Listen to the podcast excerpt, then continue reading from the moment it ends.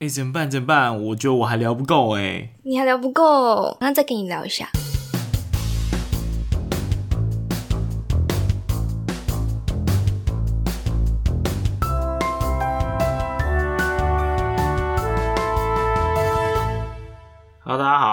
回到这个威廉不务正业的短篇节目。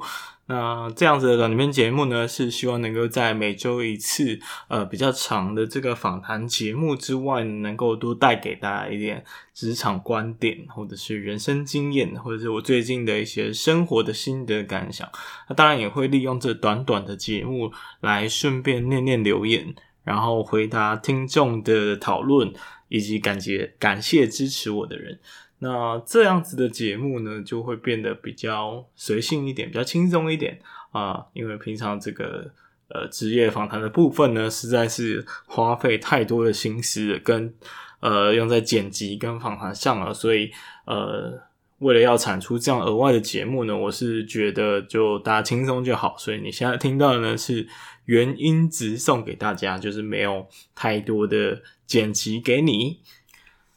呃，然后其实有一些友好的朋友或者是厂商，呃，如果有置入的需要的话，我也在思考应该要把它放在什么位置哦。呃，这也是为什么过去一个月重新调整，不管是心态，还是我的版面，还是我节目的形式啊，包括内容等等，我全部都重想了一遍啊，重新调整了脚步。那。呃，所以我全全部再重来之后，我就发现，哎，这个叶配的位置是一个需要去思考的点。那思考之后得到一个结论，就是我不想要破坏访谈节目本身的整体性。然后也不想要在访谈节目里面，呃，除了置入东西之外，也不想要在里面念留言。就是我希望这个访谈就是专属于这个受访者的，他可以把它当成一个我跟他一起共同产出的一个产品，而不是。呃，我利用它的内容，然后再加上我自己的元素，变成我自己的东西。我觉得这样是我不想要呈现的一个方式，也不想要得到的一个结果。我希望呈现最完整，属于他跟我一起创造出来的这个产物，然后送给这些受访者们，也是我对他们的一些基本的尊重吧。所以，呃，呃，很棒的是，你不会在任何长篇的。访谈节目里面看到任何的叶配，也不会看到任何我在念留言。不过，呃，因为我我期许也，我也推测这种短篇的节目，大家应该收听率会更高，所以我会把。互动性的元素多带一点过来这里，那每一集的节目也不会太长，然后也不需要太多的剪辑，这就是我最理想的方式了。那通常我都会找 Irene，就是前面一二三四的 William Talk，应该大家有听到他可爱的声音。可是这一集我没有找他，因为我我这一集有一个特殊的目的，就是呃我在 EP 零的时候，其实大家知道应该是有一个自我介绍的环节嘛，那。就是在介绍说，诶、欸，这个节目为什么要开始啊？然后跟大家做一个预告，说接下来有呃这个节目即将要做什么内容。然后因为现在已经做了二十集，快三十集了，当然后面还有很多的库存，所以算一算也快要四十集了。那这么长的一个集数跟呃时间呢，我觉得是时候要重新做一个 intro，然后把它放在 Spotify 的 trailer。就一个预告的一个一个片段里面，这样才不会大家还是听那个很鸟的一开始录的那一个很破的片段啊，因为一开始录跟现在录的那个实力，还有技巧，还有呃讲话的内容跟方式都已经差差太多了。对，所以我就想要利用今天这一集的内容，然后简单的再跟大家重重新去介绍这个节目为什么会产生，然后为什么叫职业图书馆，为什么会有不务正业这个概念。嗯，那首先呢，我想要先跟大家讲一下，就是职业图书馆这个概念是怎么来的，然后为什么那时候我在想我要做什么主题的时候，我突然就。很快，应该说很快，我就想到，诶，职业这个主题是我非常想做的。呃，因为这可能要讲一个故事，就是在嗯、我大学生研究所的时候，呃，有在听过去的节目，应该知道我是一个跨领域非常极端的一个人，所以我在大学的时候是电机系的。啊，虽然已经修了很多气管系的课，可是我到研究所的时候，我就呃改念商管研究所。那那时候其实我有一个非常大的冲击，就即便我已经很不务正业的接触了所有的领域了，那那时候我的想法是我希望，呃，如果我不知道怎么做的话，那我就全部都做一遍，然后我就会知道，我就会知道我到底想做什么了。可是，在一个比较大的跨领域的转换的呃这个初期，我还是有一个很大的彷徨。嗯、那时候我甚至想说，诶，那学校心理师是不是可以帮助我去厘清？呃，职涯咨询的这一块啊，那时候还没有认识 EP 二十三的小雅，像这样子的人跟这样的角色，我都是不知道的。我不知道原来世界上有这样子的专业存在，所以我那时候就是去找一个心理师，那我感觉他也不是很懂，对，所以其实没有给我非常直接的帮助，甚至间接的帮助，但是他有呃给我一个。我觉得受用无穷的方式，就是他希望我可以多多去问，就把我想要做的东西全部列出来，然后想办法去用比较简单的方式去得到，呃，看是用问的方式还是实习的方式，能够快速的了解。那所以也因为这样，我其实实习过蛮多不同形态的产业跟公司的。我做过大公司，我也做过小公司，我也做过新创，呃，我也待过。半官方的财团法人啊、虽然都是实习，但是其实我的目的还蛮明确，我就是想要体验不同的领域啊、包括写程式，包括做行销，然后做产业的研究，然后做 PM，呃，这些都是我实习过的。那目的就是像这位心理师有给我的一些小建议，呃，我需要用最低成本的方式提早。在我就求学的阶段呢，能够确认我最喜欢的工作轮廓是什么。那即便我没办法知道到底是什么，但在坐标上我找不到一个明确的点，但是可以透过这样的方式，慢慢的尝试，并且圈出你想要的方向，可能是在第几象限？是在第一象限吗？还是第二象限？还是其他的象限？所以我，我我我们有了一些基本的方向，其实才有一个可以努力的点。呃，我不知道大家有没有听过，这个应该是在那个 Girl Girl，哎，好难念，女力新生这个节目的 Anne 她有分享过。呃，《爱丽丝梦游仙境》里面呢，呃，爱丽丝曾经问精灵说：“哎，我现在在哪？”然后精灵就回答她说：“你要去哪里？”爱丽丝就回说：“我我不知道我要去哪里。”那小精灵就回答说：“如果你不知道你要去哪里，那么你现在在哪里，其实一点都不重要。”这句话是什么意思呢？也感谢我研究所有一个老师，也是很有智慧，告诉我这一段话。这个意思就是说，你如果不知道你未来的目标是在什么地方，你要做什么事情，你的愿望、你的梦想是什么，你现在在做的事情。或者是你现在应该要做什么事情，根本都不重要，因为你可能会做一个完全错误的方向，所以你必须要先理清，呃，有一些基本的方向，你才有一些可以努力的点。就很像黄金圈圈理论告诉我们的一样，我们一定是凡事都要先想坏，然后再想好，再想 what，但我们往往就会倒过来，我们一直努力，很努力在做我们手边的事情，可是。可能还没有想清楚为什么我们要做这件事情，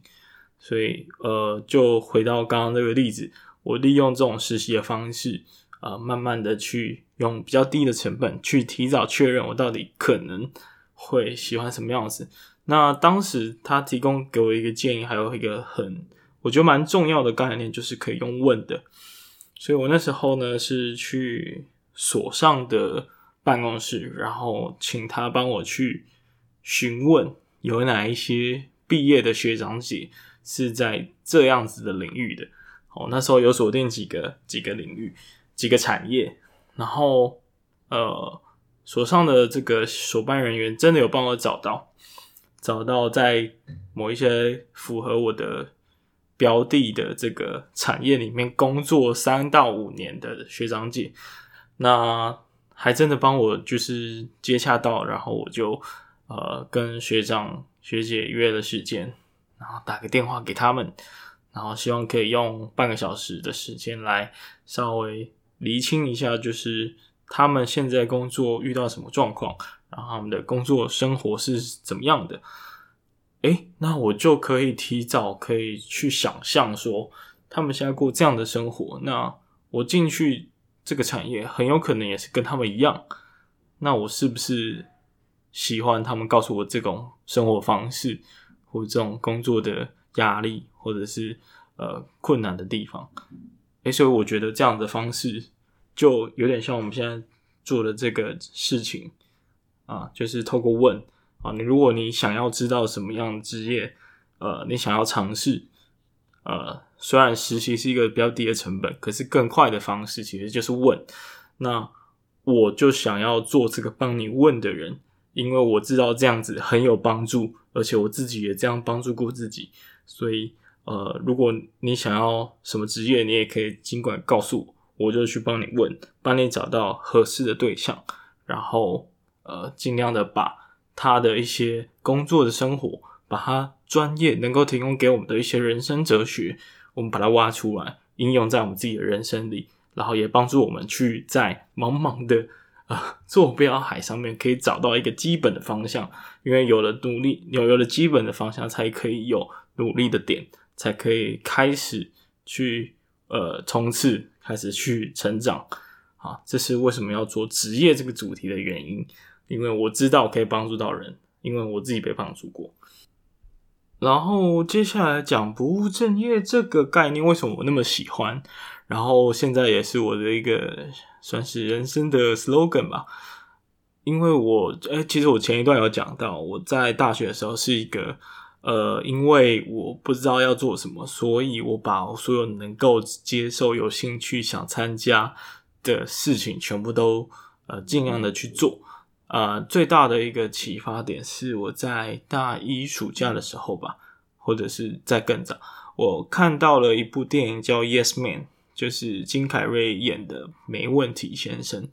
那其实他在讲一个。呃，离婚后的失意男子重新找回自信和生活的故事，非常推荐大家去看。对，这个很超级久以前的影片，所以应该没有什么剧透的问题。那他重新改变生活的起始点，就是因为他听了一个激励的讲师，发誓要对任何的事情，呃，说 yes。那也因为这样，他就。慢慢打开，并且改变他的人生，还有他的交友圈等等。那我那时候其实就是这样子，我有点不知道该做什么。那看到这部电影，我就觉得好，那我可以百分之七十仿效他的做法，我尽量想做，有兴趣，然后有人邀请我，我就答应，我就去，呃，我就去约。那所以，呃，我那时候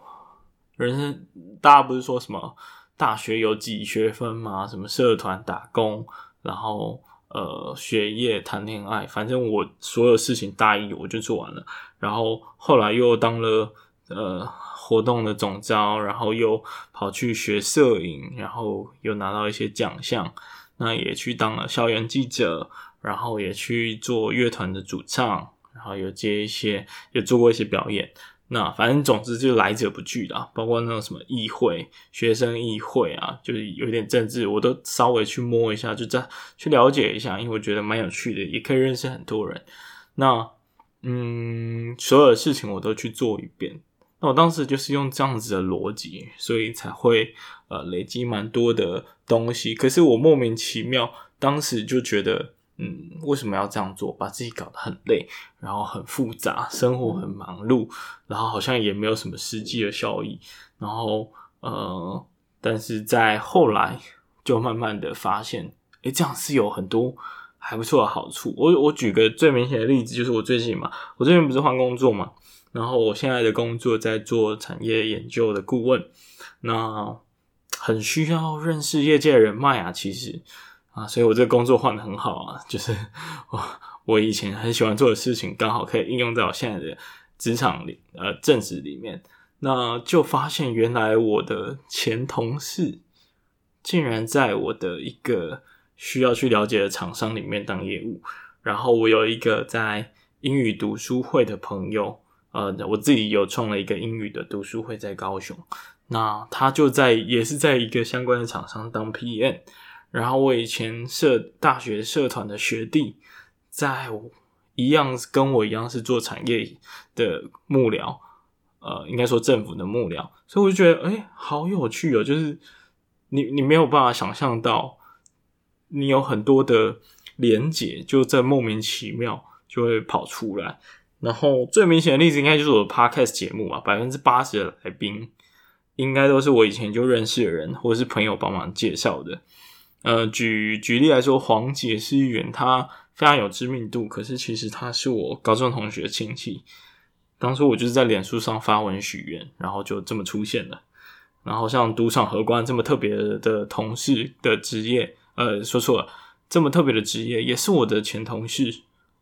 所以你就会感谢说，哦，好险，你是一个。很愿意踏出那一步，然后去跟同事交流的人。然后之后我会有一个访谈对象，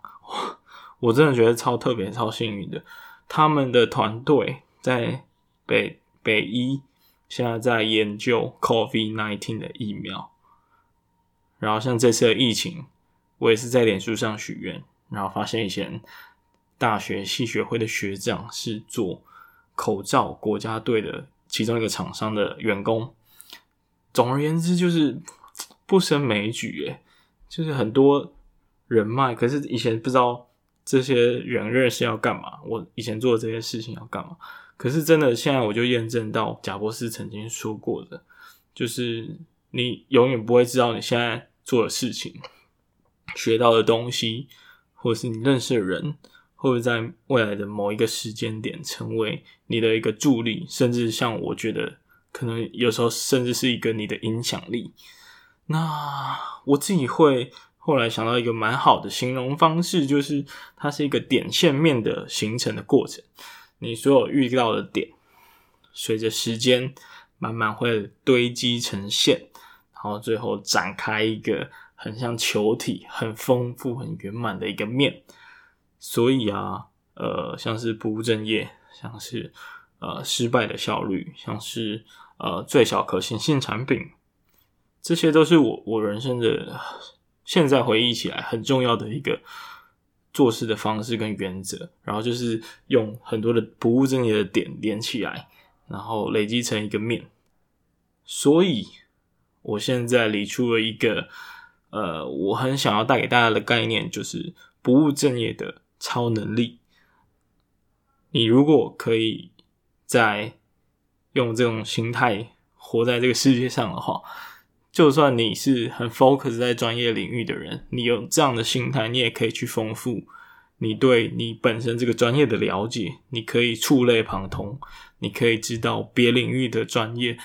在你这个领域里面可能会用什么形式存在。那就算你自己不是一个很专业。在某一个领域的人，那你更需要不务正业这样子的一个新精神，因为你需要发挥跨领域的整合能力，你需要有很多新的 idea 跟想法，甚至最简单，你可能需要一些人脉，所以这些就是我所谓的不务正业的超能力。那今天的分享就到这里，希望呃接下来你会更喜欢我的职业访谈的节目。OK，那大家再见，拜拜。